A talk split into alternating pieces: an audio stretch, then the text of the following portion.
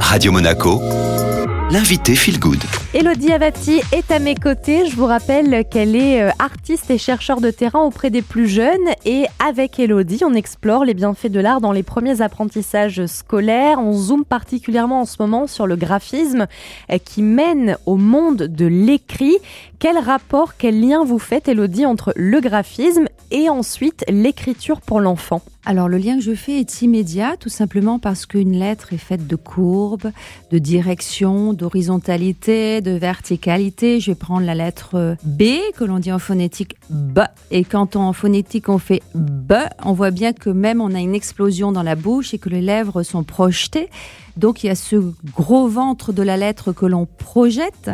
Donc, euh, on se rend bien compte que travailler le graphisme avec tout ce qu'il entend aussi, on en a parlé, de l'espace, de cette mise en corps, on va dire, en corps C-O-R-P-S, euh, de l'idée de la lettre jusqu'à sa projection sur la feuille, amène à la préparation de la lettre avec tout ce que cela inclut, des boucles, euh, des directions. Donc, on s'est vraiment préparé pour sortir du dessin, parce que ce n'est que ça le graphisme, pour aller vers la lettre qui, elle, devra forcément avoir un sens et le trouver dans le mot. Et puis, il faut quand même que la lettre trouve sa place, que l'enfant la place au bon endroit. Ça aussi, c'est crucial. Tout à fait, Julia. Comme le graphisme, c'était une question d'espace essentiellement, la lettre elle, signe le moment de la temporalité. C'est-à-dire que l'enfant devra juxtaposer des lettres et pas dans n'importe quel ordre et pas dans n'importe quelle séquence.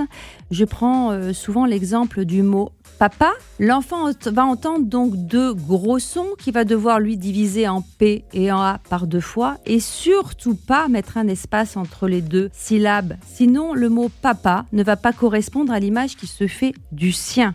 Le papa, c'est un seul corps, c'est une seule entité, donc un seul mot. Donc l'enfant va devoir vraiment apprendre et intégrer l'avant, l'après, le devant, le derrière. Donc la lettre, c'est le moment de la temporalité qui a été préparé normalement par le graphisme qui était le moment de l'espace. Un grand merci Elodie. D'ailleurs, si vous voulez réécouter euh, toutes les interviews précédentes depuis la naissance de bébé jusqu'à ses 3, 4, 6 ans, hein, c'est l'âge auquel on en est aujourd'hui, euh, toutes les interviews sont disponibles sur Spotify, Ocha ou encore Deezer en tapant Radio Monaco Feel Good.